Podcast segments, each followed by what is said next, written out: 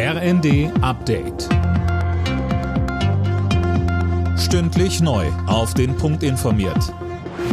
Ich bin Nanju Kuhlmann. Guten Tag.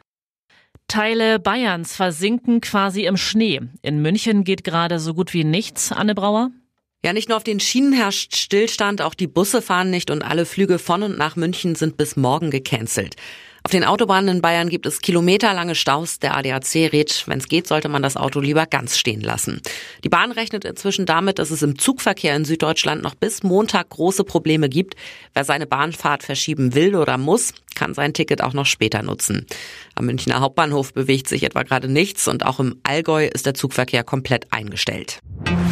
Dem Schneechaos fällt heute auch das Heimspiel des FC Bayern zum Opfer. Die Partie gegen Union Berlin ist abgesagt, weil die Zuschauer kaum zum Stadion gekommen wären. Und die Verantwortlichen fürchten auch Dachlawinen in der Arena. Die Hoffnungen, dass sich Israel und die Hamas-Terroristen schnell auf eine neue Feuerpause einigen können, werden kleiner. Nach israelischen Angaben stecken die Gespräche in Doha in einer Sackgasse. Die Regierung hat deshalb nach eigenen Angaben ihre Unterhändler abgezogen und zurück nach Israel beordert.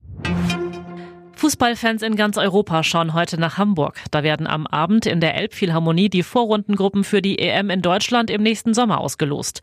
Mehr von Jana Klonikowski. Und da ist für das DFB-Team von einer leichten oder machbaren bis hin zu einer echten Hammergruppe alles drin. Deutschland könnte in einer Gruppe mit den Niederlanden, Österreich und Italien landen. Das wären wohl mit die schwersten Gegner. Oder aber man hat Losglück und bekäme es eventuell mit Slowenien, Albanien und der Schweiz zu tun. Die Lose ziehen werden unter anderem Deutschlands ehemaliger Weltklasse-Stürmer Miro Klose und Italiens Torwartlegende Gianluigi Buffon. Alle Nachrichten auf rnd.de